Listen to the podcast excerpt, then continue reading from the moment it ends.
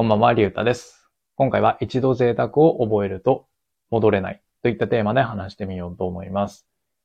えーっと、まあ、成功した人の話とかを見ると、まあ、稼げるようになってもすぐには生活水準を上げるな、みたいな、えー、ことって結構言ってるなと思っていて、まあ、それはなんでかっていうと、まあ、今は稼げてるかもしれないけど、いつまた稼げなくなるかわからないし、まあ一度水準を上げてしまったものに関しては、もうそれをなかなか戻すことができないから。で、それはなぜかっていうと、うん、やっぱり一度こう贅沢なことを覚えてしまう。一度水準が上がっ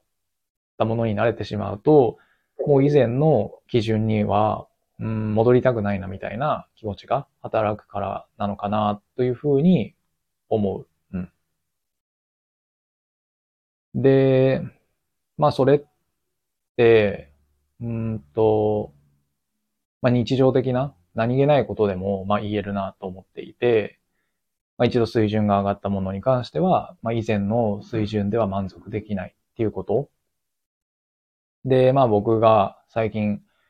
思ったことで言うと、出来事で言うと、まあ僕はイオンネットスーパーでよく買い物をしているんだけど、まあそのシステムがめちゃめちゃ使いづらい。うん。で、まあどういう風に使いづらいかっていうと、えっと、そのオンラインの買い物のサイトがめちゃくちゃ重い、遅い、もっさりしてる。で、うんと、決済画面まで進んで、じゃあ決済注文するっていうボタンを押しても、なんかクレジットカードのうんと、何？えーっと、クレジットカードのえ支払い中になんかエラーが起きたりとか結構あって、すごい使いづらいなというふうに、うーん、思ったんだよね。で、まあおそらく、うーん、数年前とかだったらそうは思わなかったと思うんだよね。うん。で、まあそれはなんでかっていうと、うーんと、水準がそこまで高くなかったから、そのネットで買い物することにおける。でも今は、まあ、アマゾンとか楽天とかがあって、そのネットでの買い物体験っていうものが、うん、その水準が結構上がってしまったと思うんだよね。そのアマゾンとか楽天だったらすごい快適に、まあ、サクサクと買い物ができる。けど、今、えー僕が使ってるそのイオンネットスーパーは、うん、画像が表示されるまですごい遅いし、で、さっきも言ったみたいにクレジットのところでエラーが起きたりする。だから、うーん、その、なんだろう、その Amazon とか楽天とかによって上げられてしまった水準によって、まあそれに慣れてしまったことによって、その数年前とか、まあ10年近く前だったら満足できていたであろう、その、オンラインでの買い物の基準、まあイオンネットスーパーの基準には、うん、戻れないというか、それではもう満足できないっ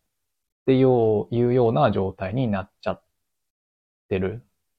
まあそれ、そういう出来事があって、まあ一度こう、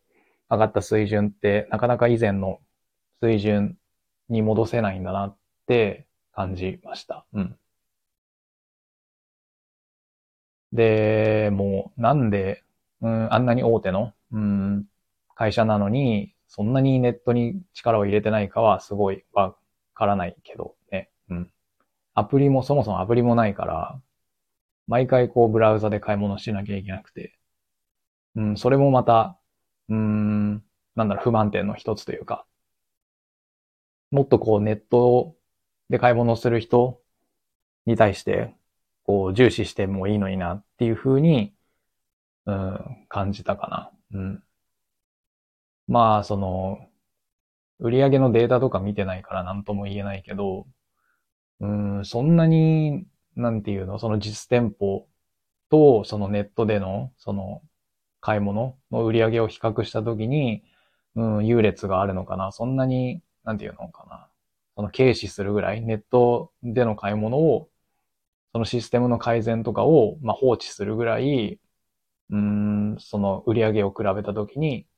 その実際の店舗の方が大きいのかなとは思ってるけど、だから放置されちゃうのかなっていう。うん。いや、でも本当にイオンネットスーパーはすごい使っていて、僕は。すごく便利なんで、お米とか、ね、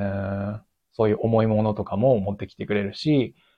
まあ、あと配送員さんもすごい感じのいい人が多くて、まあそれは地域にもよるのかもしれないけど、まあとりあえず僕のところにいつも来てくれる人は、すごい感じがいい人が多いので、すごい重宝してるんだけれども、でも本当唯一その、うーん、そのサイトが使いづらいっていうのがあるから、本当になんとかしてほしいなって思った。うん。そんな感じかな、今日は。うん。だから、うん、むやみやたらに贅沢をして一度水準を上げてしまうと戻れないから、あんまり、うーん、こう贅沢をしすぎない方がいいんじゃないかなって思う。うん。その何気ないこと、何気ないことを普段のちょっとしたことを楽しめるような状態のままの方が、うん、幸せなんじゃないかなっていうふうに思う。うん。ってことで今日はそんな感じで終わります。はい。最後まで聞いてくれてありがとうございました。